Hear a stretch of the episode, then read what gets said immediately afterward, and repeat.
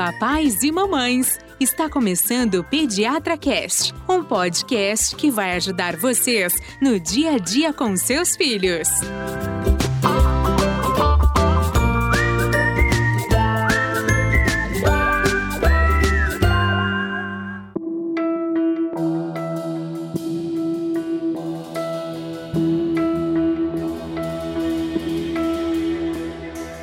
Oi, pessoal, tudo bem? Eu sou Carolina do Pediatra Cast. Eu sou Ivani do Pediatra Cast também. E eu tinha prometido para vocês no outro podcast sobre coronavírus na infância que quando a gente tivesse novos é, trabalhos falando sobre isso, que a gente voltaria a fazer um novo podcast. E ele está aqui hoje, Coronavírus na Infância 2. Nós temos dois trabalhos importantes e que eu acho que vem muito de encontro à nossa fase atual que é a fase do isolamento. Nós vamos falar um pouco mais sobre isso depois que a gente citar sobre esses trabalhos, porque muitas pessoas estão em dúvida, né, Carolina? Perfeito, é isso mesmo. A gente tem tido muitos questionamentos quanto à real necessidade desse isolamento social. É, será que isso é exagero? Muitos países não fizeram isso. A gente falou muito da estatística, é, corroborando com essa condição atual, mas a gente quer falar um pouquinho por que isolamento infantil, né? Enfim, por que deixar as crianças fora da escola, fora de suas atividades?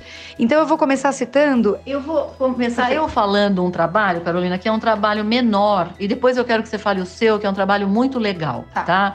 Mas assim, menor não, né? Porque o trabalho que eu vou falar é um trabalho que foi publicado na revista Science, que é uma revista muito, muito de impacto, de impacto é muito importante no meio médico. E é, ele foi publicado em março, agora, 16 de março. E na verdade é um trabalho que teve várias universidades juntas: o Imperial College London, Columbia University de Nova York, a Universidade da Califórnia e a Universidade de Beijing porque, logicamente, gente, os chineses é quem estão fornecendo agora todo o material e todos os trabalhos que saem, na verdade, são estudos lá do problema chinês, tá? Agora, a gente está tentando pegar o, os trabalhos deles para a gente não errar aqui, tá certo? A gente tentar é, fazer o melhor possível para não disseminar vírus. Esse trabalho, na verdade, o que, que eles viram? Eles estudaram e fizeram, assim, um monte de estudos estatísticos, difícil, um trabalho difícil, inclusive, de ler, tá?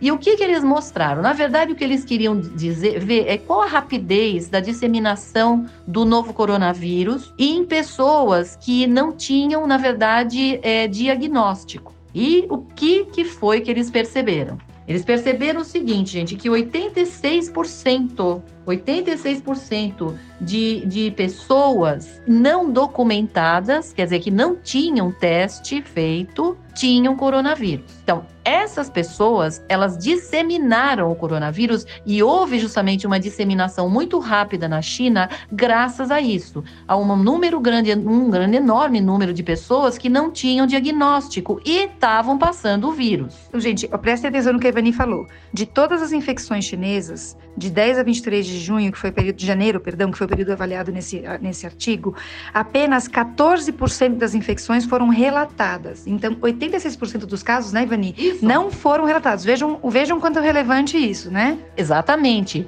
E, assim, nós estamos numa situação muito parecida, porque provavelmente nós temos circulando entre nós um número muito grande de pessoas que têm o vírus, porém não têm sintoma ou têm sintomas muito leves. E essas pessoas transmitem para as outras, certo?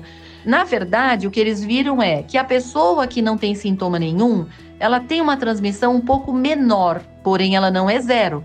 Tá certo, Carolina? Perfeito, é isso aí. Por que, que uma pessoa, vocês poderiam me perguntar, ué, mas por que, que a pessoa tem o vírus e não tem sintoma? Porque, gente, para você ter sintoma, depende de uma interação do vírus com o seu sistema imunológico. Uma pessoa, ela pode ter um sistema imunológico excelente e ela combate o vírus antes de ter sintoma. Para você ter febre, você tem que ter uma briga entre os, o vírus e o seu sistema imunológico. Entenda que a febre, na verdade, é como se fosse realmente uma briga. Na hora que você tem isso, você, o seu sistema imunológico é, ativa seu, um, uma parte no seu cérebro que acaba levando a temperatura. Para acontecer isso, gente, tem que estar tá numa situação de viremia muito alta. Ou seja, o seu organismo ele está ali combatendo, mas você sabe que está tendo uma uma replicação viral grande. Então, existem pessoas que não chegam nesse ponto. Tem pessoas que conseguem combater e aplanam ali a situação e ela não chega a ter sintoma, porém ela tem o vírus e está transmitindo, tá certo, Carolina? Perfeito, é isso mesmo. E eles viram que o período de latência e o período de infeccioso, eles são muito semelhantes, tá? O período, o tempo de latência e de infecção. Então essa pessoa fica realmente transmitindo o vírus por um tempo bem relevante, né, Ivani? Exatamente, é isso aí. Acho que esse trabalho, gente, o que ele mostra é temos pessoas entre nós que tem vírus e você não sabe.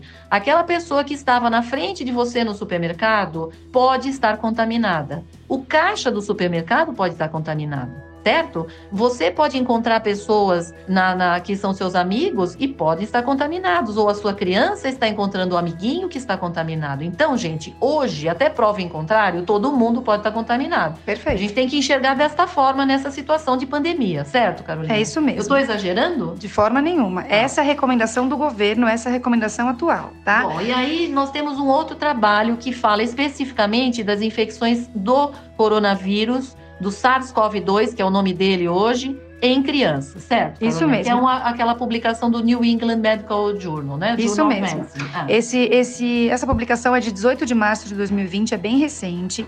É uma revisão de 72.314 casos. É, eles foram todos compilados pelo Centro Chinês de Controle de Prevenção de Doenças. E logo de cara eles viram que menos de 1% dos casos eram em crianças menores de 10 anos. Então a maioria dos casos eram crianças, eram pessoas maiores de 10 anos, tá?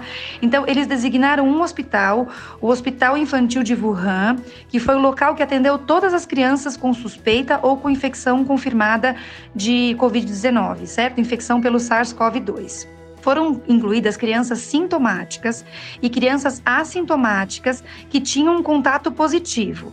E a análise foi feita por suave, um cotonete de nasofaringe ou suave oral, na busca desse vírus aí na, na secreção de nasofaringe, tá? Então, eles viram que 1.391 crianças foram incluídas de janeiro a, a fevereiro e apenas 12,3% foram confirmadas com a doença, tá? A idade média dessas crianças infectadas foi de 6,7 anos e só 40% delas tinha febre. Olha isso, gente. De novo, o que eu tinha dito naquele outro trabalho. Aqui, menos ainda, porque no outro trabalho eles tinham dito que eram 60% de crianças que tiveram febre. Mas vocês viram, agora nós estamos vendo que nós aumentamos o N, tem mais crianças estudadas e 40% só tinham febre, certo? Algumas não tinham nem tosse, né, Carolina? Exatamente. 16% das crianças não tinham nenhum sintoma de infecção, nenhum sintoma. Então você vê, 27 pacientes desses 1.700, 1.391 não tinham nenhum sintoma, certo? Mais do que isso, Ivani, 12 crianças, elas tinham imagem de pneumonia no raio-x e não tinham nenhum sintoma relacionado, nenhum, não tinham oxigenação, nada, nada. Então, assim, a, a criança assintomática, ela, ela pode ter a doença ainda que avançada, inclusive com imagem pulmonar, e não refletir nenhum sintoma clínico. É. Então, e por isso que a gente está falando e batendo no isolamento social certo? É, é esse trabalho eu lembro recentemente que a Organização Mundial da Saúde falou em morte em crianças, tá? Isso, ele disse quem foi a criança Exatamente. que morreu, né? Então, só três crianças tiveram complicação ventilatória, as três tinham doença de base, Isso. e uma criança faleceu e era justamente a criança que tinha um quadro mais agudo. Ela tinha uma invaginação intestinal chamada de intussuscepção. Isso. Então, ela já não estava bem. É ela um levou... bebê de 10 meses de idade, né, Carol? Perfeito, isso mesmo. Então, assim, pode acontecer morte? Pode, mas é raro. Isso, isso reflete... É, a, a complicação reflete 1,7% dos casos, que é muito baixo, com uma mortalidade baixíssima, menos de 1%, certo, Ivani? Certíssimo. Agora, acho que assim, em relação a esses dois trabalhos, o que, que a gente gostaria de conversar? Em, antes da gente começar a gravar este podcast, nós olhamos aqui, nós estamos num prédio no oitavo andar. Nós olhamos para baixo e vimos, nós temos um prédio aqui vizinho ao nosso. O que, que nós vimos lá embaixo? Um monte de crianças brincando, todas juntas, com um pai sentado olhando, tá certo? Uhum. E olhando o que, que é isso? Isso é o isolamento? É isso que é um isolamento, gente? De forma nenhuma. Isto nunca deveria ser um isolamento. Essas crianças nunca deveriam estar lá embaixo brincando todas juntas. Pessoal, vamos chamar a atenção de vocês. O que é um isolamento social? Isolamento é dentro de casa. Perfeito. Não é para ligar para amiga, para vamos fazer um programinha já que as crianças estão fora da escola. Pessoal, isolamento não é período de férias. Lembrem disso. Não dá para as pessoas ficarem em contato umas com as outras. Por quê? Porque a criança que não tem sintoma e ela tem coronavírus passa para outra. E aquela outra encontra com a mãe. E a mãe encontra com a avó. E a avó morre, gente. É Entenderam? Com certo, certeza. Carolina? Com certeza. Inclusive, os pacientes têm perguntado. É, tem, na verdade, eu acho que é uma, uma, aflição que surge nas famílias. Nós vamos passar três semanas dentro de casa? Em teoria, sim. É para ficar três semanas, quatro, quanto o governo julgar necessário.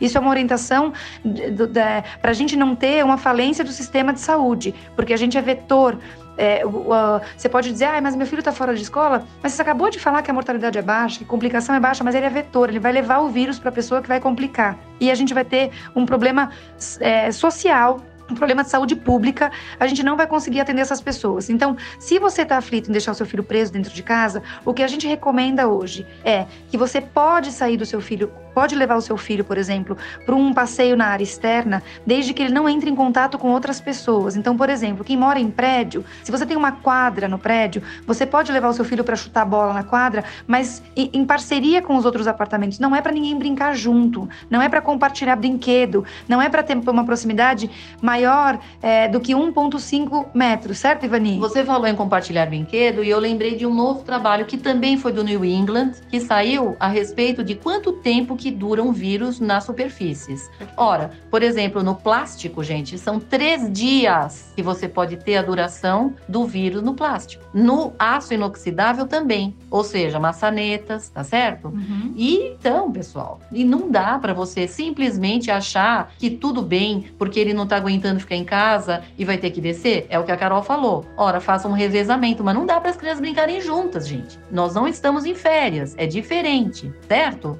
Outra coisa que as pessoas perguntam muito: tem algum remédio para melhorar a imunidade? Gente, eu não aguento mais esse tipo de pergunta. Existem duas coisas que melhoram a imunidade: comer bem e dormir bem. É isso. Isso que melhora a imunidade. Agora, todos esses remédios que se falam não fazem a mínima diferença. Muitos são vitaminas que estão na comida que você come. Se você cozinhar direito, não precisa da vitamina nenhuma, porque sua criança está nutrida de, de forma adequada, certo? Perfeito, é isso mesmo, gente. Bom, acho que era esse o recado que a gente precisava Isso. passar para vocês. É muito importante que a gente siga a orientação, faça um isolamento social. Isso vai fazer diferença no futuro. A gente vai ter noção do impacto, da importância que todos nós tivemos nessa medida tão relevante que o governo instituiu. Por exemplo, se você está em casa, em home office, com seu marido também em home office, o que, que eu sugiro? Revezem uma hora por dia, vocês vão alternando de hora em hora. Uma hora eu estou trabalhando, você fica com as crianças. Na outra hora, você trabalha e eu fico com as crianças. Pessoal, a gente tem que se ajudar. Não dá para largar tudo na mão de um só e achar, ah, eu estou aqui em casa, tenho que trabalhar. Gente, vamos nos ajudar, certo? Perfeito, é isso mesmo, gente. É isso que a gente queria dizer, pessoal. Lembrem, isolamento não é período de férias. Isolamento é dentro de casa certo? Certo. Bom,